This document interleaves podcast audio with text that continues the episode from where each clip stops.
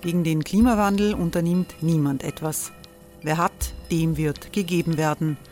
Und Frauen verdienen weniger. War ja immer schon so. Man ärgert sich und macht weiter. Was aber, wenn nicht? Wir haben eine Idee. Die Falter Arena macht die Bühne frei für Menschen und Projekte, die das Land verändern. Mein Name ist Eva Konzett. Ich leite das Politikressort im Falter. Und am Sonntag, den 26. Mai, veranstalten wir im Wiener Stadtsaal die nächste Falter Arena. Mit dabei unter anderem der ehemalige Politiker und Neosänger Matthias Strolz, Theresa Imre von Markter, Sonja Jöchtel von Love Politics oder Kari Ochsner von Ochsner Wärmepumpen. Machen statt jammern. Wir schauen uns an, wie das funktionieren kann. Kommen auch Sie vorbei. Alle Informationen und Tickets finden Sie unter falter.at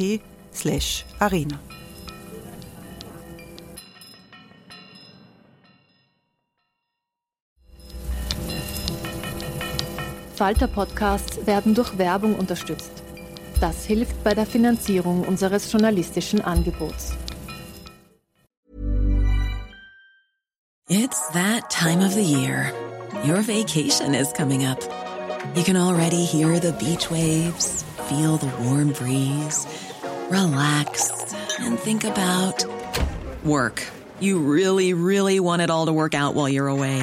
Monday.com gives you and the team that peace of mind. When all work is on one platform and everyone's in sync, things just flow wherever you are. Tap the banner to go to Monday.com.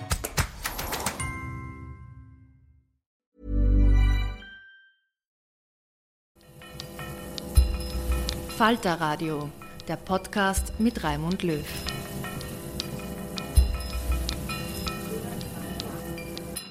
Sehr herzlich willkommen im Falter Radio.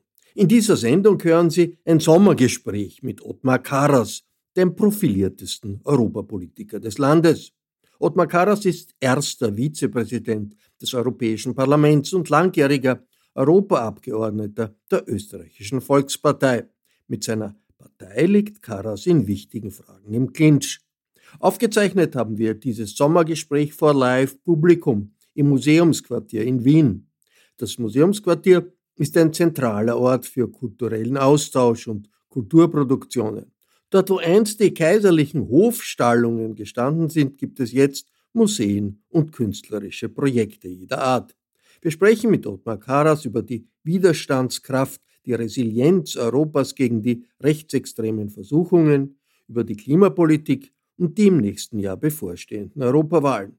Was die größten Unterschiede zwischen heute und der Situation vor 25 Jahren sind, als Karas Europaabgeordneter wurde, will ich wissen. Der größte Unterschied ist zweifelsohne die Erweiterung der Europäischen Union, das europäische Projekt, die europäische Idee von einer Einigung der demokratischen Staaten des Westens wurde zum Projekt der Einigung des Kontinents. Damit sind wir noch lange nicht fertig. Und der zweite große Unterschied ist, dass der Wille leider, die, Polit die Europäische Union zu einen, die, Europäisch die Zusammenarbeit in der Europäischen Union zur Lösung der Probleme und Herausforderungen zu stärken, leider zu stark gewichen ist einem Nationalismus, einem Nationalpopulismus und einer Blockade. Äh, und das hat Auswirkungen bei der Bewältigung unserer Zukunftsherausforderungen. Mit mir am Podium ist Eva Konzett, die Chefin des Politikressorts im Falter. Wir haben in Deutschland derzeit eine ganz äh, große Diskussion innerhalb der CDU, CSU, wohin der Weg führen soll. Man hat das Gefühl, dass die europäischen Volksparteien, die konservativen Parteien jetzt doch sehr mit äh, populistischen ähm, Schritten, ich nenne es jetzt einmal liebäugeln und man hat immer das Gefühl, auf europäischer Ebene dagegen sprechen immer zwei konservative Stimmen. Das eine ist der Papst, das andere sind Sie, Herr Karas. Wie, wie, wie geht es einem denn damit, wenn man immer quasi die Fahnen hochhalten muss?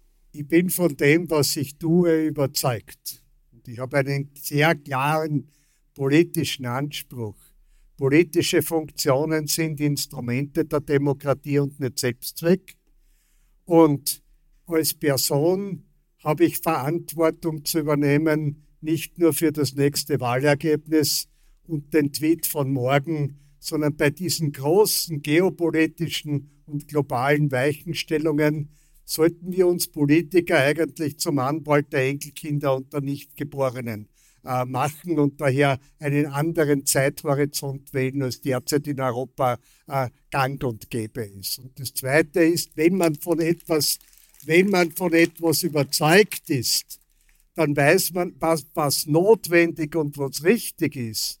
Und wenn man seinem Gewissen hört und nicht auf die parteipolitischen Zurufe, äh, dann fühlt man sich auch gestärkt. Und wenn man dann auch noch schrittweise einen Beitrag leisten kann für Kompromisse in die richtige Richtung, dann ist man motiviert. Das führt zu Debatten, Gott sei Dank. Ich wünsche mir viel mehr innerparteiliche und innerstaatliche politische Debatten über die Rolle Österreichs in Europa, wie wir die Herausforderungen bewältigen und über die Rolle Europas in, die Welt, in der Welt. Denn unsere Zukunft, davon bin ich auch felsenfest überzeugt, ist engstens mit der Zukunft Europas äh, verbunden und es darf das eine gegen das andere nicht ausgespielt wird, werden. Und wenn man hier in der Minderheit vielleicht ist, in der scheinbaren Minderheit, ich komme in den Gesprächen mit dem Bürger, ich bin gerade auf einer Sommertour sehr drauf, dass die Menschen näher auf der Seite einer sachorientierten und faktenbasierenden ist und nicht auf der Seite der am lautesten Schreienden oder der Populisten. Nicht wenige der Enkelkinder, Kinder, die Sie angesprochen haben, sind sehr aktiv in der Klimafrage. Und sie haben das Gefühl, es passiert viel zu wenig und sie müssen zu radikalen Mitteln greifen, um aufzurütteln die Öffentlichkeit. Straßen werden blockiert, zuletzt den Brenner in Österreich, auch in anderen Ländern. Das ist nicht ein österreichisches Phänomen, weil die jungen Leute das Gefühl haben, es wird viel zu wenig gegen den Klimawandel getan. Haben Sie Unrecht, wenn Sie sagen, da muss man aufrütteln, auch mit unkonventionellen Methoden des zivilen Ungehorsams? Ich muss Ihnen sagen, alles, was polarisiert, alles, was zu Mitteln greift, die andere gefährden können oder blockieren, ist nicht meines weil ich von einer Demokratie überzeugt bin, von einer funktionierenden, wo der persönliche Wille, der persönliche Einsatz und die demokratischen Instrumente ausreichen, wenn man sie nützt, um etwas zu verändern. Ich sage Ihnen ein Beispiel. Ja, aber sie reichen vielleicht nicht aus, nicht? wie man das sieht. Ist, das ist der Punkt. Wir haben, ich verstehe viele Menschen, dass es ihnen zu langsam geht. Ich verstehe auch viele Menschen, dass sie das Gefühl haben, dass wir die selbstgezielten Ziele gar nicht erreichen. Aber ich, und da, ich gebe vielen dieser Menschen, auch bei mir entsteht da Unruhe, wir haben ja aktuelle Beispiele, Unruhe.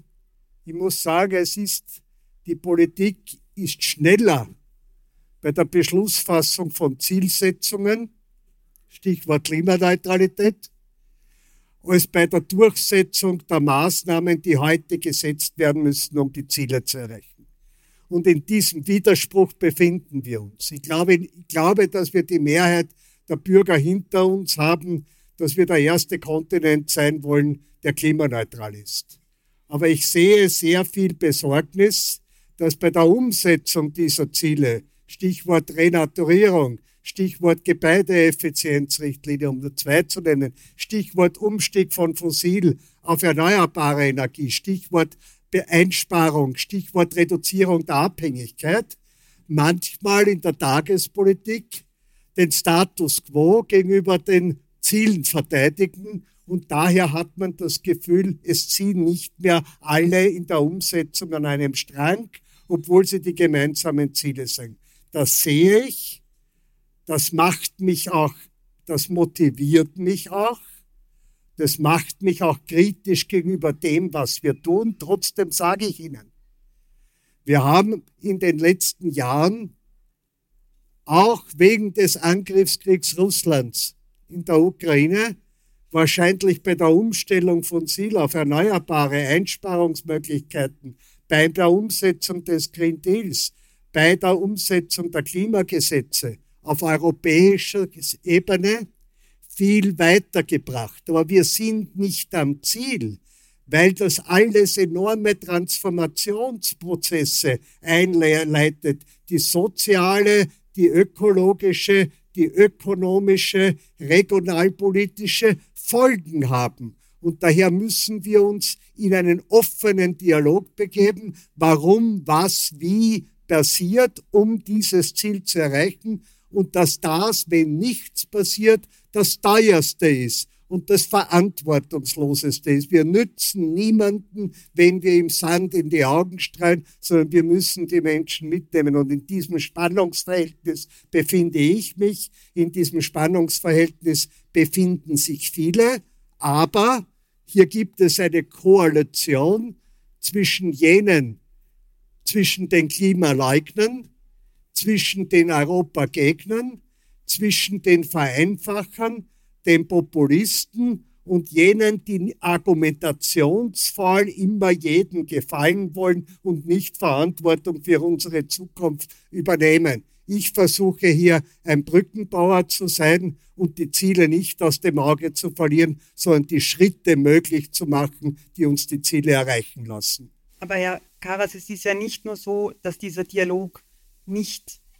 angestrebt wird, ganz im Gegenteil. Und ich, wir müssen da jetzt ein bisschen bei den konservativen Parteien bleiben, dass gerade Politiker der konservativen Parteien, auch der österreichischen Volkspartei, jetzt quasi die Mehrheit entdeckt haben, nämlich die Mehrheit als Vorwand dafür, Dinge nicht angehen zu müssen, weil die Mehrheit will eben mit dem Auto fahren, die Mehrheit will eben mit dem Flugzeug fliegen, die Mehrheit will nicht weniger Fleisch essen. Und ein bisschen mutlos hat man das Gefühl, steht die Politik davor und sagt, wir können ja gar nicht anders. Die Mehrheit will es halt so. Sie haben mit der Analyse völlig recht. Aber das ist nicht meines. Der Anton Zeilinger hat bei der Eröffnung der Salzburger Festspiele mitten in seiner Rede einmal die Frage gestellt, ist die Wahrheit eine Frage der Mehrheit? Das ist ja eine interessante Frage. Gibt es überhaupt die Wahrheit oder sind wir nicht ständig auf der Suche nach der Wahrheit? Und die derzeitige Wahrheit aus meiner Sicht, die eine klare Mehrheit hat, ist, dass der Klimawandel unsere Zukunft und sogar unser Jetzt beeinträchtigt und gefährdet. Und dass es so nicht weitergehen kann. Schauen wir nach Rhodos, schauen wir nach Kärnten, Schauen wir nur auf die Temperaturschwankungen an einem Tag zwischen Sonnenschein und Hagelkörnern mit dem Unterschied von 10, 15 Grad in Österreich die letzten Tage. Es gibt keine Alternative zur Klimaneutralität und für mich ist daher der Green Deal nicht nur ein Klimaprogramm, sondern ein Wirtschaftsprogramm für die Transformation unserer Wirtschaft und ein Investitionsprogramm in die grünen Technologien. Und jetzt gibt's jetzt gibt's Politiker, auch in, in den Parteien, wie Sie auch gesagt haben, die blinken, die sehen Macht, die blinken machtpolitisch für auf der Seite der einfachen Mehrheit und nicht auf der Suche nach dem notwendigen Kompromiss in der Mitte, der lösungsorientiert ist und nicht nur Schuldzuweis. Ich halte das für einen schweren Fehler. Ich halte das auch für keinen Beitrag, die, der, die, Gesellschaft zu einen für das Richtige, sondern ich halte das für einen vereinfachten populistischen Kurs und für eine Ausrede. Ihre ganze äh, Delegation äh, der ÖVP im Europaparlament hat versucht, das Gesetz zur Wiederherstellung der Naturgebiete, Renaturierungsgesetz zu Fall zu bringen. Ich glaube, Sie waren der einzige ÖVP-Abgeordnete, der das nicht unterstützt hat. Was steckt da dahinter? Ist, da, ist das der Versuch, einer Wirtschaftslobby nachzugeben? Ist das der Versuch, äh, rechten Kräften, die das nicht, die diesen den Green Deal in Wirklichkeit nicht wollen, äh, zu gefallen. Aber der Ottmar Karas als profiliertester Europapolitiker steht auf einer anderen Seite als eine ganze Delegation. Ein, hat sowas eigentlich schon gegeben bisher? Es hat es oft gegeben. Ja, in der letzten Periode hat das, haben manche recherchiert, 18, 19, 20 Mal gegeben. Äh, aber wofür habe ich gestimmt? Ich habe für das Notwendige und das Richtige gestimmt und ich habe für europäische Lösungen gestimmt. Was ist hier das Problem gewesen, dass auch in der öffentlichen Meinung alle den Eindruck hatte, wir stimmen für oder gegen die Renaturierung ab. Wir haben noch nie für oder gegen die Renaturierung abgestimmt, sondern wir haben abgestimmt über einen Kommissionsvorschlag, über die Änderungen des Parlaments zum Kommissionsvorschlag und für ein Verhandlungsmandat. Als Parlamentarier habe ich immer schon ein Problem, wenn wir gleich bei der ersten Debatte im Plenum einen Prozess beenden sollen, bevor wir uns einbringen in diesen Prozess. Und wir hatten auch in Österreich das, die Situation, dass alle Landeshauptleute, alle Naturschutzreferenten, der Gemeindebund, der Städtebund und viele an der an Kommissionsvorschlag aus den Gründen der Finanzierung, der Auswirkungsstudie und der Unsicherheit, was es bedeutet, Kritik geübt hat. Und Sie haben aber recht, dass manche nicht in die Debatte eingetreten sind, sondern sie mit einer einfachen Abstimmung gegen etwas beenden wollten. Das will ich nie, weil wir müssen uns diesem Prozess stellen. Wir müssen die parlamentarische Arbeit vorantreiben. Aber die Kolleginnen und Kollegen, die gegen den Kommissionsvorschlag gestimmt haben, so wie ich auch, haben unterschiedliche Positionen gehabt. Mir hat der Kommissionsvorschlag auch nicht in jeden Punkt gepasst. Daher wollte ich, dass die Debatte, die Sorgen und Ängste noch einmal beurteilt und eingebaut werden. Aber ich habe nicht gegen Verhandlungen gestimmt und ich habe für einen geänderten Parlamentsbeschluss gestimmt. Darf ich da nachhaken, Herr Karas? Das bedeutet, dass Sie sagen, die doch geschlossene, abgesehen Ihrer Position, Haltung der, Euro, äh, der, der österreichischen oder der, der, der Delegierten der österreichischen Volkspartei war Ausdruck einer sachbezogenen Kritik und nicht Ausdruck einer möglichen ideologischen Ausrichtung. Es war Ausdruck einer Politisierung des Problems. Und es war Ausdruck einer Stimme für die Stellungnahmen der Städte- und Gemeindebundes und Ausdruck des Beschlusses der Landeshauptleutekonferenz. Und es war Ausdruck der Kritik am Kommissionsvorschlag, dass manche Fragen nicht geklärt sind, was sie tatsächlich bedeuten. Es war auch Ausdruck einer plakativen politischen Botschaft, so nicht.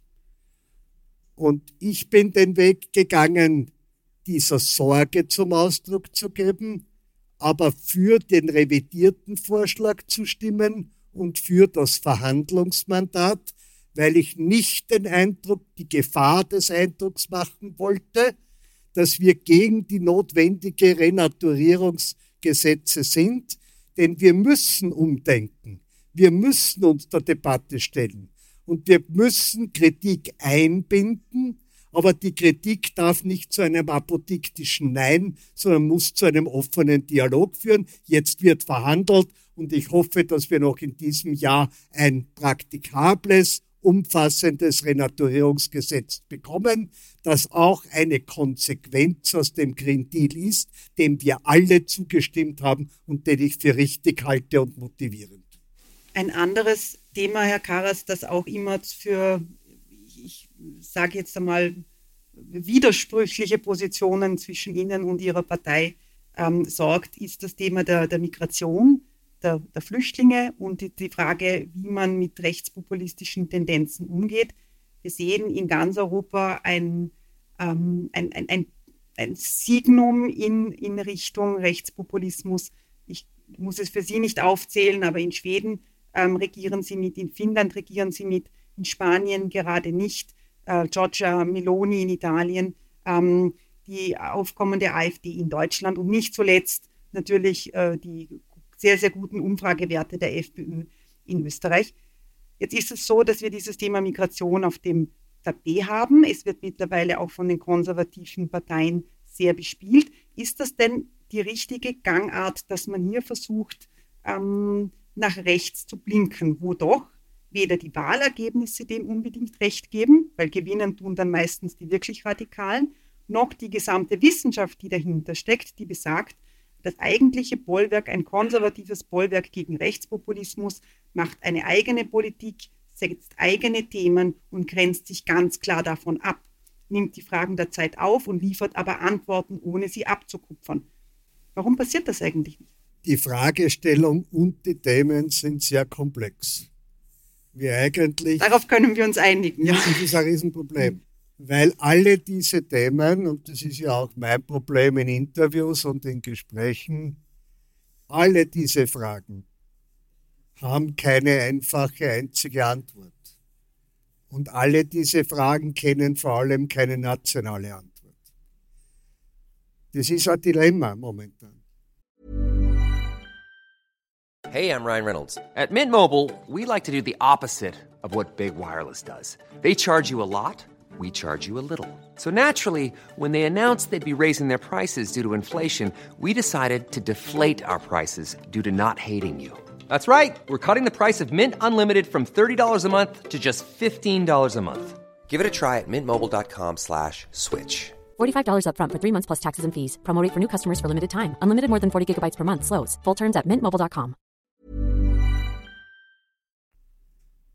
Weil wir endlich ehrlich begreifen müssen, dass es sich um komplexe Themen handelt und komplexe Themen keine einfache Antwort haben, sondern eigentlich die, Komplexität auflösen müssen. Das Zweite ist, es ist ganz entscheidend, dass wir an all diese Themen so herangehen, dass wir lösungsorientiert sind und nicht mit dem Problem und den Ängsten und Sorgen der Menschen spielen. Und ich bin daher sehr froh, dass wir endlich in der Lage sind, über das Thema Asyl und Migration zwischen dem Europäischen Parlament und den Mitgliedstaaten verhandeln zu können, weil Schuldzuweiser und Polarisierer gibt es genug. Und wir haben, das muss man auch ganz offen sagen, bis zum Jahr 2015 hat die Europäische Union eigentlich immer den politischen Willen gehabt, alle Krisen mit einem Mehr an Zusammenarbeit und einer Stärkung der europäischen Integration zu beantworten. Beim Thema Asyl und Migration hat die europäische Zusammenarbeit bis zur Stunde versagt. Und wir können dieses Thema, da bin ich bei Ihnen, überhaupt nur lösen, indem wir den politischen Willen haben, den Fleckerlteppich nationaler Einzellösungen und Schuldzuweisungen durch eine gemeinsame europäische Asyl- und Migrationspolitik, die auf vier Säulen fußt, zu beantworten.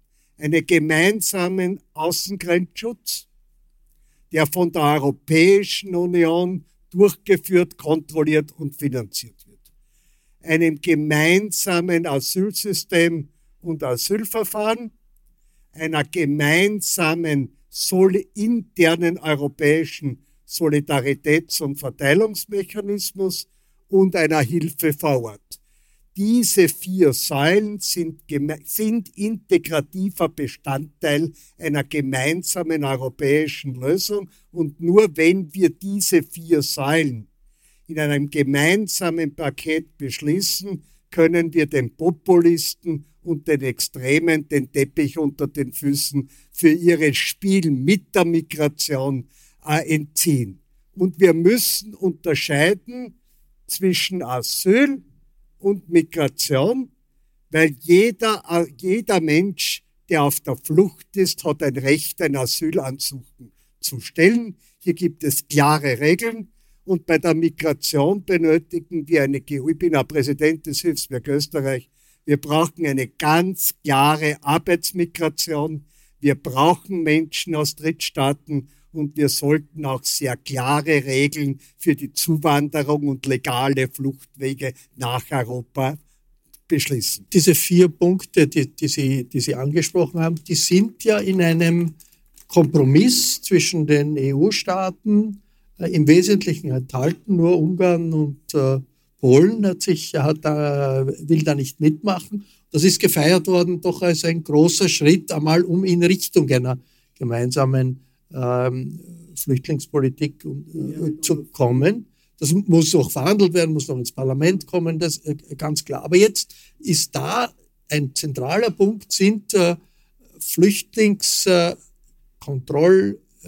Flüchtlingskontrollzentren an den Außengrenzen.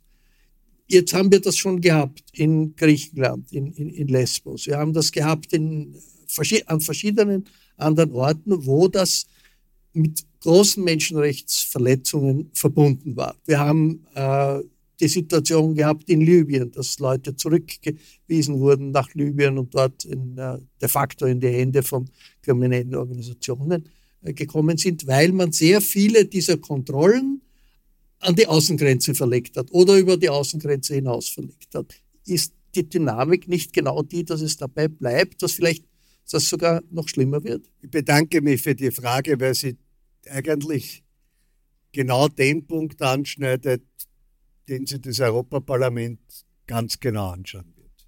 Es wird mit dem Europäischen Parlament keine Mehrheit für eine Einigung mit dem Rat geben wenn die Europäische Menschenrechtskonvention, die Genfer Flüchtlingskonvention, das Völkerrecht und die bestehende rechtliche Verpflichtung im Umgang mit Menschen eingehalten wird. Die wird derzeit nicht eingehalten. Bei den Pushbacks, sie wird nicht eingehalten an den Grenzen in vielen Fällen, auch in den Lagern. Daher habe ich mich ja auch sehr intensiv dafür eingesetzt, dass es kein europäisches Geld für, geben kann, wenn nicht die Agentur für Menschen- und Freiheitsrechte, die in Wien ansässig ist, im Management vertreten ist. Und der zweite Punkt ist, warum ich wieder zu meinem ersten Vorschlag komme, alle diese Einrichtungen, da gibt es zwar europäisches Geld, aber die Europäische Union hat nicht die Verantwortung. Daher dürfen wir diese Fragen nicht dem Fleckerlteppich nationaler Stimmungslagen und nationaler Politikfelder überlassen. Die Europäische Union als Gemeinschaft muss die Verantwortung im Umgang mit diesen Menschen übernehmen und muss garantieren, dass hier keine Menschenrechtsverletzungen passieren. Und auf diese Sache, das wird auch der heikle Punkt, wie schaut das aus? Asylverfahren wo und durch wen? Wie schaffen wir hier ein Grenzmanagement, die diesen Anspruch erfüllen? Das ist die Nagelprobe für eine Einigung mit dem Europäischen Parlament. Herr Karas, inwiefern besprechen Sie diese Dinge auch mit dem österreichischen Innenminister? Ich habe, natürlich bespreche ich sie mit ihm. Und ich habe mein letztes, Sie wissen ja, dass ich, danke auch von Falter besprochen, ein Buch herausgegeben habe, gemeinsam mit Frau Judith Kohlenberger, das das Thema integrierend in einen Gesamtzusammenhang gestellt hat. Wir haben es ganz bewusst genannt, so schaffen wir das. Und wir haben einen Untertitel gewählt, der heißt, die Mitte stärken, und nicht links und rechts blinken. Und wir haben hier mit Mitarbeiterinnen und Mitarbeitern, Wissenschaftlerinnen und Wissenschaftlern, Völkerrechtlerinnen und Rechtlern darüber gesprochen, wie wir diesem Problem Herr werden. Das eine der Punkte ist natürlich auch die Unterscheidung zwischen Asyl und Migration und dieses mit über dieses Buch und über die Auswirkungen des Buches und die Vorschläge habe ich natürlich auch mit dem Innenminister gesprochen. Soll diese Trennung aufrechterhalten bleiben zwischen Asyl und Migration? Gerade in Deutschland hat jetzt die Debatte begonnen unter dem Stichwort Spurwechsel, dass Asylwerber, sofern sie ein Jobangebot haben, möglicherweise eben in ein schnelles äh, Aufenthaltsverfahren einsteigen können. In Österreich ist die Arbeiterkammer dafür, es ist auch die Industriellen Vereinigung dafür. Die haben sonst nicht so viel gemeinsame Positionen. Ist das etwas, wo Sie sagen, wir müssen daran festhalten, dass Asyl und Migration strikt getrennt bleibt? Wir haben uns in diesem Buch inhaltlich intensiv mit der Frage auch beschäftigt. Und jetzt muss ich, das klingt jetzt sehr hölzern, aber der Redlichkeit halber muss ich sagen, so leicht ist es natürlich nicht zu trennen, weil jeder Asylansuchende ist auch ein Migrant, aber nicht jeder Migrant ist ein Flüchtling. Aber wir haben eine völlig unterschiedliche rechtliche Grundlage und Verpflichtung zwischen Menschen, die auf der Flucht sind oder Menschen, die ohne Fluchtursache einfach nach Europa kommen wollen. Und jetzt sage ich als Präsident des Hilfswerks, wo ich will, dass sie kommen, weil ich sie dringend benötige im Sozial- und Gesundheitsbereich. Das heißt, wir müssen auf der einen, es gibt hier Verflechtungen, aber bei der korrekten politischen Antwort auf das Problem bin ich dafür, das zu trennen. Es gibt Überlappungen. Wer, wenn jemand kein Recht auf Asyl hat, aber, aber er hat die Qualifikation für Berufe, wo wir Menschen suchen, dann ist, gibt es keinen Grund, den automatisch des Landes oder der Europäischen Union zu verweisen, sondern dann muss ich darüber diskutieren, ob ich nicht einen anderen Schutzmechanismus anwende, den es gibt. Trotzdem sage ich Ihnen, sehr trocken, wir werden über die Asylsuchenden, Ansuchenden das Problem der Arbeitsmigration nicht lösen.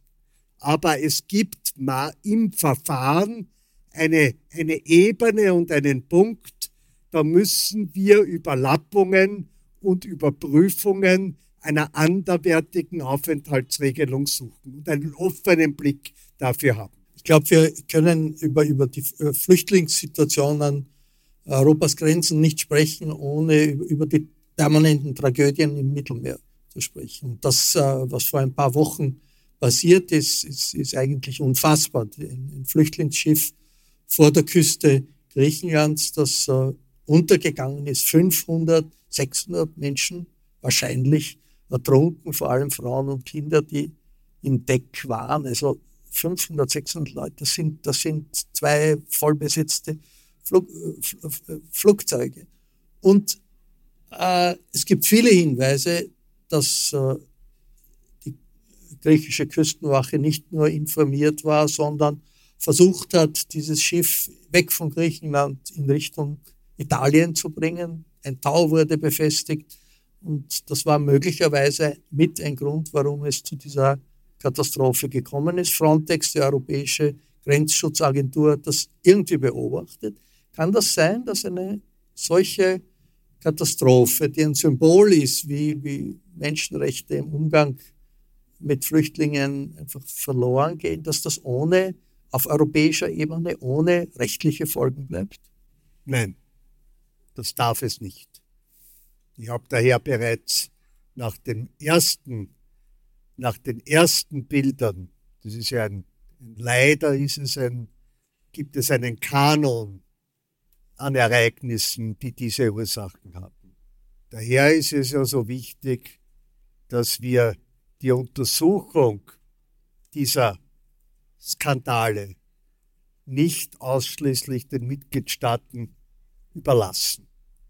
Das Zweite, das ist mit ein Grund, warum ich mich für ein europäisches Außengrenzschutz mit einer europäischen Verantwortung einsetze und dagegen bin, dass der Fleckerlteppich aufrechterhalten wird.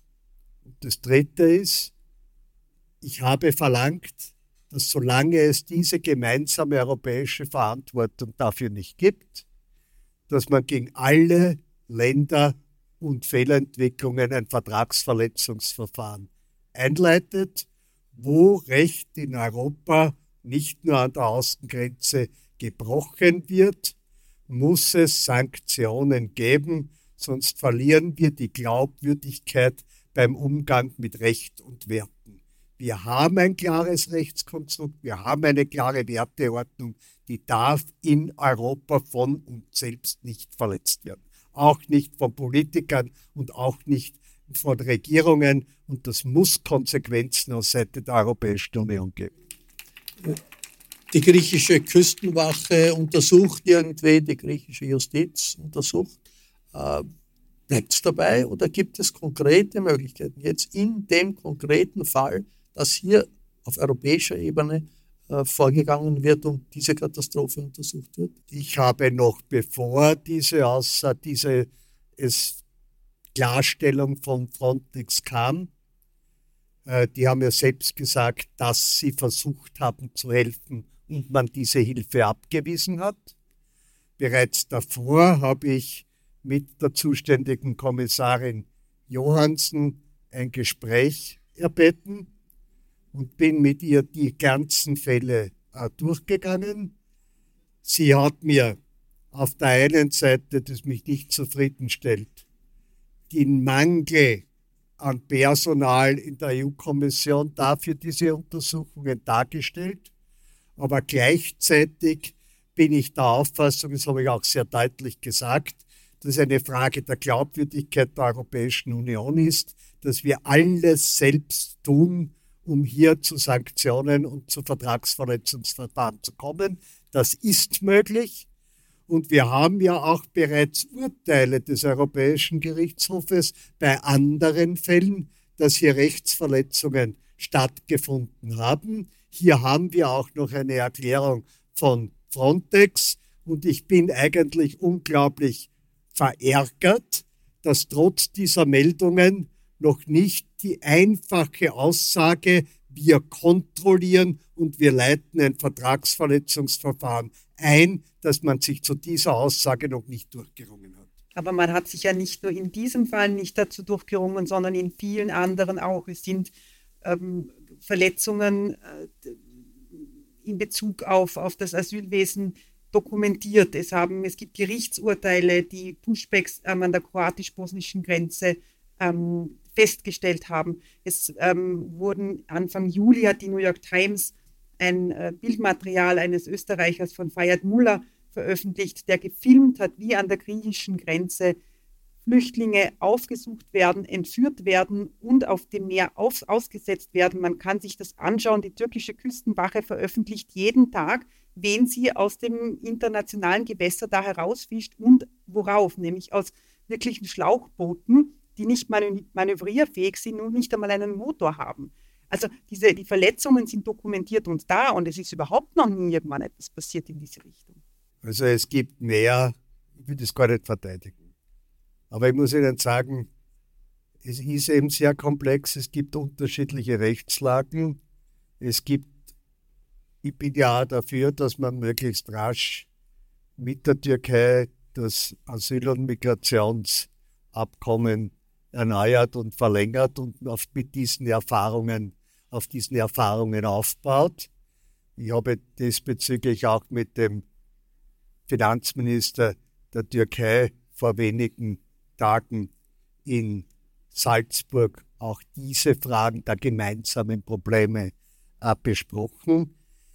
Deshalb trete ich ja so massiv für eine gemeinsame Asyl- und Migrationspolitik ein damit nicht ein Ping-Pong-Spiel gespielt werden kann und wir uns bis zum Ende vorhalten, warum ist das, das und das von dem oder dem noch nicht geschehen. Es muss klare Verantwortlichkeiten geben und ich habe die Hoffnung noch nicht aufgegeben, dass die derzeitigen Verhandlungen zwischen den Mitgliedstaaten und dem Parlament auf dem Boden dieser Erfahrung zu einem tragfähigen Kompromiss noch in diesem Jahr führen, auf dem wir dann weitere Schritte setzen können. Äh, kommen wir zum russischen Krieg gegen die Ukraine, einem äh, Einschnitt in der, in der europäischen Geschichte.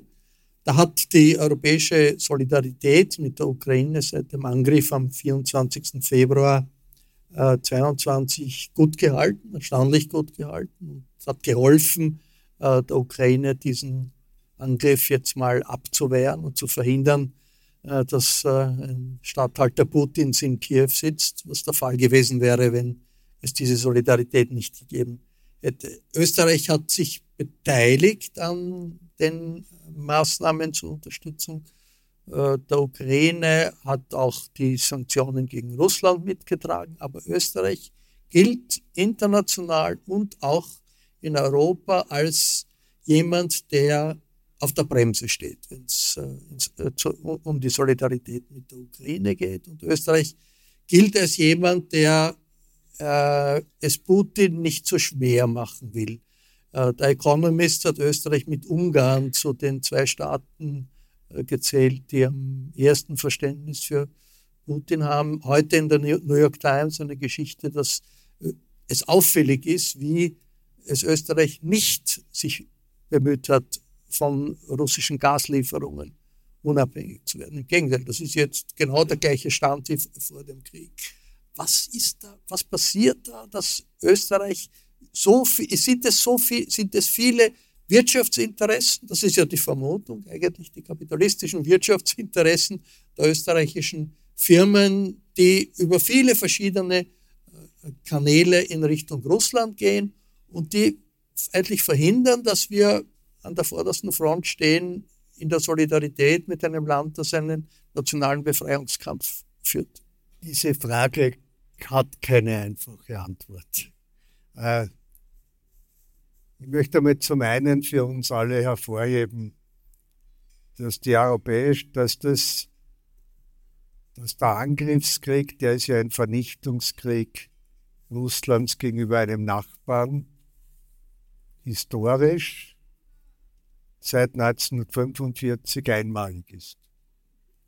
Und die Europäische Union kann als Europäische Union nur zweifach agieren.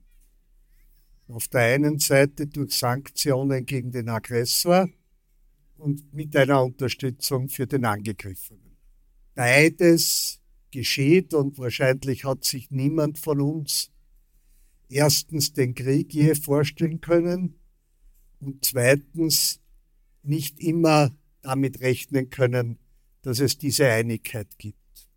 Das zwei und aus meinen Besuchen in Kiew und den Gesprächen mit den Regierungsmitgliedern und dem Präsidenten und dem Parlamentspräsidenten und auch dem Bürgermeister Klitschkow weiß ich, dass in der Ukraine die, das Maß an humanitärer Hilfe Österreichs sehr geschätzt wird.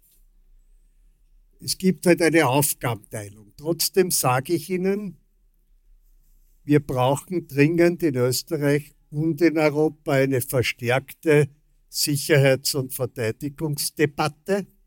Und diese Sicherheits- und Verteidigungsdebatte darf sich nicht hinter der Neutralität verstecken, sondern muss die Bedrohungsbilder und die Erfahrung mit dem diesem Krieg aufgreifen. Und wir haben derzeit in der Europäischen Union einstimmig beschlossen, dass alle Mitgliedstaaten eine gemeinsame europäische Verteidigungsunion schaffen und die Kompatibilität der Heere sicherstellen, weil das Geld einspart und die Effizienz erhöht. Wir müssen Konsequenzen erziehen. Wir führen de facto zwei Debatten leider in Sicherheits- und Verteidigungsfragen sehr oft in immer mehr Fragen. In den Fragen, wie was wir in Europa tun und dem, was wir intern kommunizieren. Das ist nicht immer deckungsgleich. Und das, das bedauere ich, weil ich glaube, dass mit einer Aufrichtigkeit im Umgang mit diesen Fragen man leichter die Bürgerinnen und Bürger auf seine Seite bringt als mit einem Doppelspiel. Und dieses Verhalten, wir haben einen Fehler gemacht, europaweit und in Österreich, dass wir nach den Sanktionen 2015 Krim eigentlich schon nach dem Einmarsch in Georgien keine Konsequenzen bei der Energiepolitik gegenüber Russland gezogen auch haben. Politisch nicht. Putin politisch war, war der große Held in und Wien. wir haben damit und wir haben die Verträge noch verlängert bis 2040. Diese Gasabhängigkeit und Ölabhängigkeit ist einer der Befeuerungsaktionen für die hohe Inflation, weil Abhängigkeit erpressbar macht und weil die Erpressbarkeit zu höheren Preisen führt und weil die höheren Preise die Inflation ankurbeln. Und es ist ein Gebot der Stunde und ein europäisches Ziel, dem kann sich auch Österreich nicht erziehen, von Öl und Gas aus Russland unabhängig zu werden und die eigene Energieautarkie in Europa zu stärken. Bleiben wir noch ähm, ganz, ganz, ganz, ganz kurz bei diesem Punkt. Nicht nur ähm, Öl und Gas. Es ist ja nicht so, dass wir in Österreich jetzt zwei Debatten führen würden über eine europäische Sicherheitsarchitektur. Wir führen de facto überhaupt gar keine Debatte über die österreichische Rolle in einer europäischen Sicherheitspolitik, weil in Österreich da ist die Neutralität Gott gegeben und daran wird nicht gerüttelt. Der Bundeskanzler selbst hat die Diskussion abgedreht, indem er gesagt hat, sie wollen es nicht. Wie kann man da überhaupt ansetzen in einer konstruktiven Fragestellung zum österreichischen Beitrag? Da bin ich sehr klar und das ist auch mit ein Grund, warum ich äh, in dem von mir gegründeten überparteilichen Bürgerinnenforum Europa äh, uns wir uns im nächsten Halbjahr mit der Frage Sicherheits- und Verteidigungspolitik der Rolle Österreichs und Europas sehr intensiv beschäftigen werden, nämlich auch lösungsorientiert. Und das ist mit ein Grund, warum ich Ihnen gesagt habe, dass alle Mitgliedstaaten im März unter der französischen Ratspräsidentschaft äh, diesen strategischen Kompass, de facto das Arbeitsprogramm für eine europäische Verteidigungsunion äh, beschlossen haben.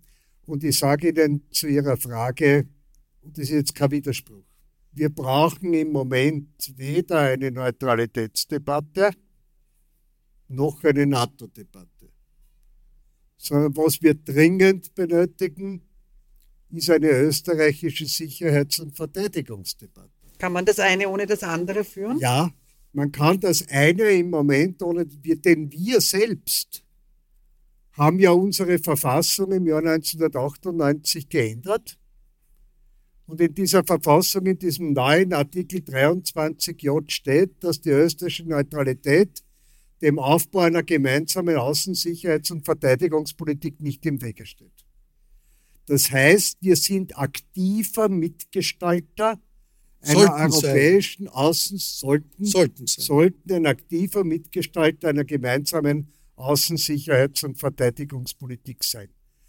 Und die Frau Verteidigungsministerin selbst hat in einem Interview vor wenigen Tagen gesagt, gegenüber den neuen Bedrohungsbildern schützt uns die Neutralität nicht. Daher müssen wir eine Sicherheits- und Verteidigungspolitik aufbauen, die uns schützt. Aber Herr Karas, dieselbe Verteidigungsministerin hat gesagt zur Frage, ob Österreich sich beteiligen möge an einer Mission zur Minenräumung in der Ukraine, dass das nicht möglich sei, weil mit der österreichischen Neutralität nicht vereinbar. Das teile ich nicht. Ich habe das auch gesagt, dass das teile ich nicht. Denn worum, wo ich habe die Debatte, ich war sehr unglücklich über die Art der Reaktion die erste Reaktion aus Österreich. Denn was wollte Kiew? Sie wollten Entminungsgeräte und sie wollten, dass wir mithelfen, dass die Ukrainer ausgebildet werden zur Handhabung dieser Minengeräte. Und wir haben zum Glück in Österreich die modernsten Entminungsgeräte, die sich bereits am Balkan bewährt haben, von der Firma Schiebel in Niederösterreich. Und um das ging es. Ich habe es bedauert, dass man diesen Wunsch beantwortet hat mit einem Neutralitätsargument. Und das ist, das ist ja ein bisschen immer wieder das Hin und Her. Auf der anderen Seite, äh, also ohne, ich meine, die NATO, das kann uns jetzt vielen von uns angenehm sein oder nicht angenehm sein, das ist aber die Realität. Die NATO ist natürlich de facto die militärische Sicherheitsstruktur für Europa. Und das zeigt sich äh, an äh, einem jüngsten Beispiel, das äh, Sky Shield, ein, ein Projekt, um in Europa eine gemeinsame Luftabwehr gegen mögliche Angriffe, wie wir sie jetzt täglich äh, in der Ukraine sehen, durch Cruise Missiles, durch Drohnen oder sonst was, äh, zu schaffen. Das ist ausgegangen von der NATO. Äh, die NATO-Staaten haben das angestoßen, Deutschland vor allem. Auch die Neutralen, Österreich und die Schweiz, machen mit. Die FPÖ läuft Sturm, in der Schweiz genauso. Die Schweizer Volkspartei, Rechtsaußenpartei in der Schweiz läuft auch Sturm mit der Argumente so Neutralität, das ist unmöglich, man kann das nicht mit der NATO gemeinsam so machen. Ist das nicht schon ein bisschen, ich meine, es ist eigentlich offensichtlich, wenn man sieht die Bilder die, die in der Ukraine und die Militärs sagen uns, das kann kein einzelnes Land, schon gar nicht Österreich, hier ein Schutzschild bauen. Äh, das konnte Israel, aber das kann Österreich nicht. Äh, das ist selbstverständlich. Aber zeigt das nicht doch, um jetzt dran zu bleiben, bevor wir dann zur Europawahl kommen, man kann nicht eine Diskussion um NATO-Annäherung, NATO und, und Neutralität nicht völlig vermeiden, wenn man äh, die Sicherheitspolitik unserer Zeit ansprechen will. Ich will ja nur die Prioritäten richtig setzen. Und ich will nicht, dass wir mit den de facto Polen beginnen, wo ich weiß, welche Reaktion es gibt, weil dann gibt es gar keine Debatte. Dann gibt es eine Spaltung in der Debatte und keine sicherheits- und verteidigungspolitische Debatte. Und Ihre Frage muss ich mit einer Gegenfrage beantworten, die ich, die ich selbst aber gleich beantworte. Sind wir uns so sicher, dass die NATO immer für die europäische Sicherheit sorgt? Ich bin mir nicht sicher. Und aus zwei Gründen. Ich bin der felsenfesten Überzeugung, dass das der letzte amerikanische Präsident, egal wer die Wahl gewinnt, ist, der ein Transatlantiker ist. Und wir wissen zur Stunde, dass zwei Drittel des gesamten Geldes für die NATO, für die NATO-Einsätze und das Material und die Personen aus England und aus Amerika kommen, obwohl 23 Staaten, nämlich die Mehrheit, die Zweidrittelmehrheit Mitgliedstaaten der Europäischen Union sind. Wir können uns in Europa nicht ständig auf andere verlassen, wenn uns die ständig sagen, bitte sorgt für ihre eigene Sicherheit. Es wird immer eine Kooperation zwischen einer europäischen Sicherheits- und Verteidigung geben und der NATO. Aber es wird eine Arbeitsaufteilung geben und es muss eine europäische Sicherheits- und Verteidigungspolitik geben, die ohne amerikanischen Einfluss politisch unabhängig stattfinden kann. Daher sagen wir, die nationalen Heere kompatibler zu machen. Das ist der Hintergrund. Der zweite Kooperation ja, Automatismus nein. Und natürlich muss es beim Aufbau einer europäischen Sicherheits- und Verteidigungspolitik oder wird es eine, eine Kompatibilität mit den Normen, mit dem Material, auch mit den NATO-Staaten Europas geben. Aber jetzt geht es um die europäischen Konsequenzen für eine europäische Sicherheits- und Verteidigungspolitik. Zweiter Punkt, den Sie jetzt angeschnitten haben, ist das Sky-Schild. Sie haben ja selbst gesagt, dass das Sky-Schild eine europäische Luftraumüberwachung ist.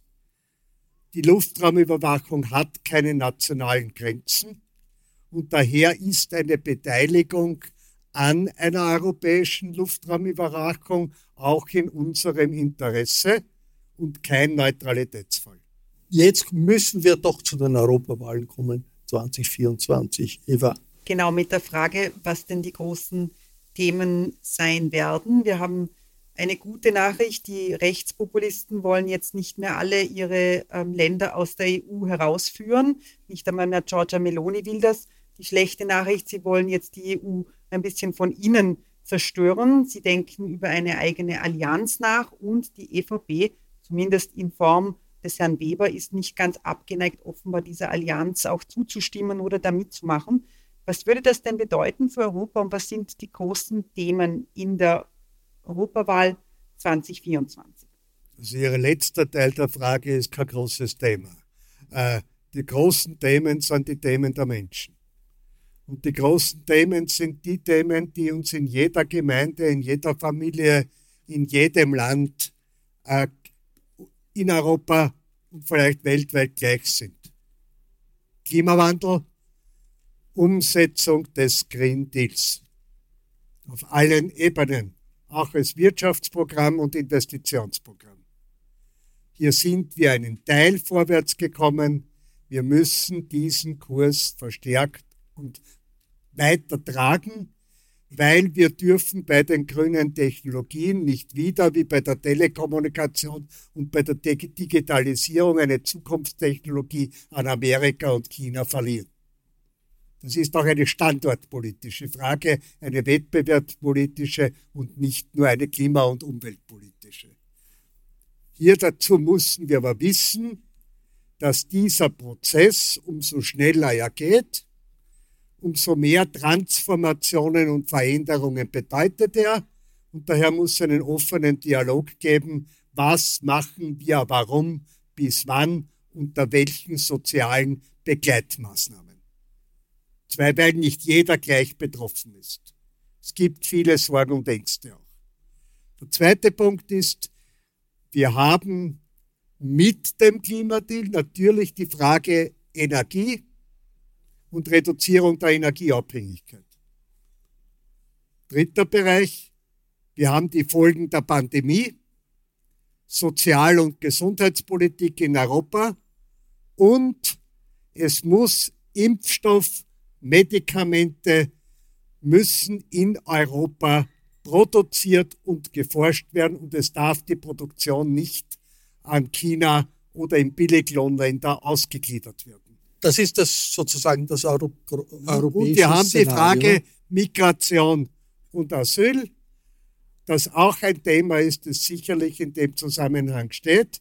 Und dazu gehört natürlich, da haben wir in Europa weniger Kompetenz, die Inflation und die Teuerung. Das ist das große europäische Szenario. Wie ist das österreichische Szenario? Sie waren Ottmar Karas Spitzenkandidat der ÖVP bei den letzten Europawahlen haben 100.000 Vorzugsstimmen bekommen, die wahrscheinlich nicht gerade äh, aufgrund der großen Begeisterung der Wähler für den Sebastian Kurz damals für sie abgegeben wurden, sondern wenn man das mit der Erwartung verbunden war, der Karas fährt ein bisschen einen anderen Kurs als das, was äh, Kurz damals vorgegeben hat. Äh, wie schaut es nächstes Jahr aus? Streben Sie wieder eine Kandidatur mit der ÖVP an, als Spitzenkandidat der ÖVP an, wobei ich gleich dazu sage, nach dem, was wir hier gehört haben, und ich denke auch mit dem, was, was wir alle beobachtet haben an der europapolitischen Diskussion, ich denke mir, Ottmar Karas mit der ÖVP, das geht sie nicht mehr aus. Habe ich da ganz unrecht?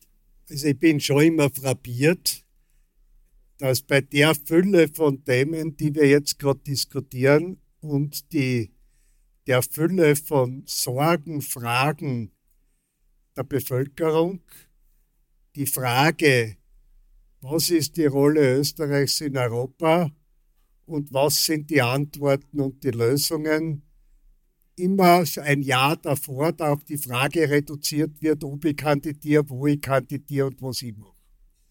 Ich muss Ihnen sagen, ich bin mit diesen Fragen, mir geht es um diese Themen, die wir jetzt diskutiert haben und noch viel mehr. Ich habe meine Entscheidung ob ich nächstes Jahr kandidiere, noch einmal für das Europaparlament, für mich noch nicht getroffen.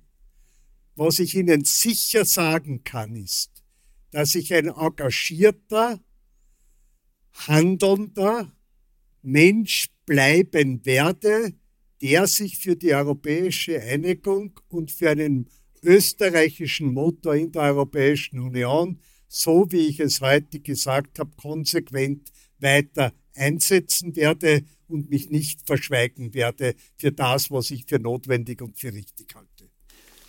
Wir haben diese Frage extra ganz am Schluss gestellt, damit wir davor über alles andere diskutieren können. Ich muss Ihnen nicht sagen, dass es ähm, Gerüchte gibt, nennen wir es einmal so.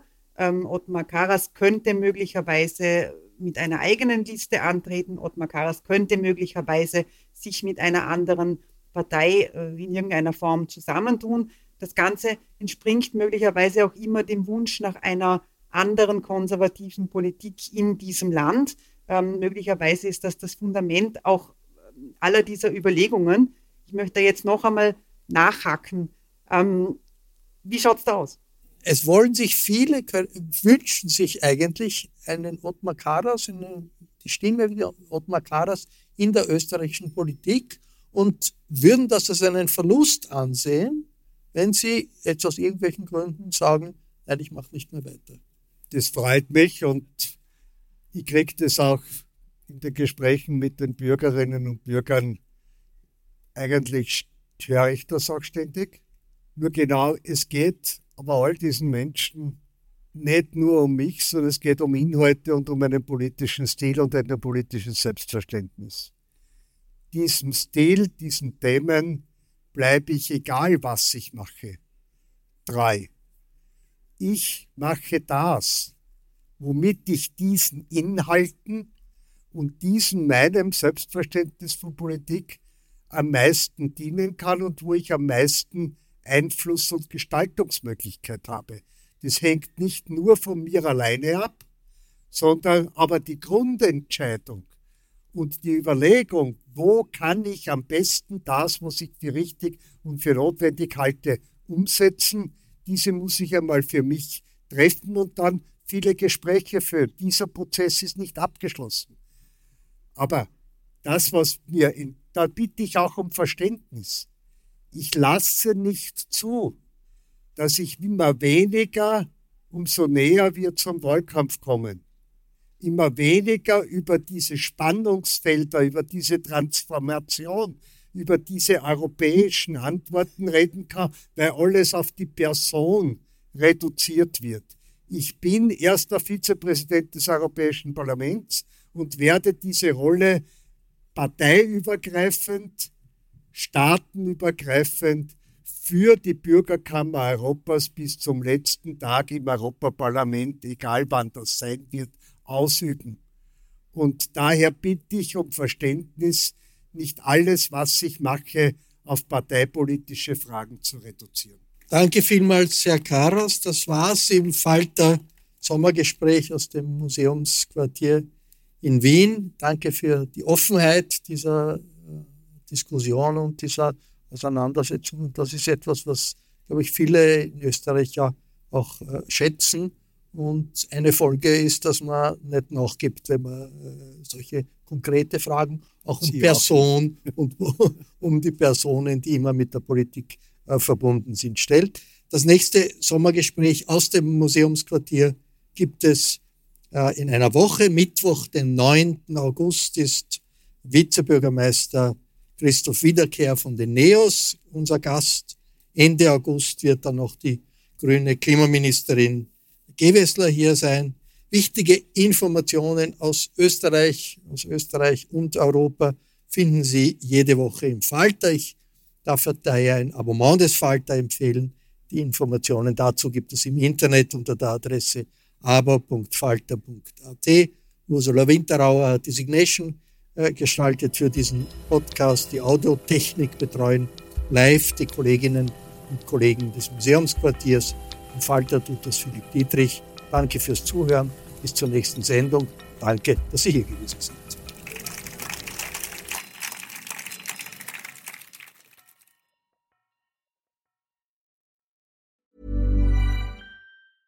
Even when we're on a budget, we still deserve nice things. Quince is a place to scoop up stunning high-end goods for 50 to 80% less than similar brands. They have buttery soft cashmere sweaters starting at $50, luxurious Italian leather bags, and so much more. Plus, Quince only works with factories that use safe, ethical, and responsible manufacturing. Get the high-end goods you'll love without the high price tag with Quince. Go to quince.com/style for free shipping and 365-day returns.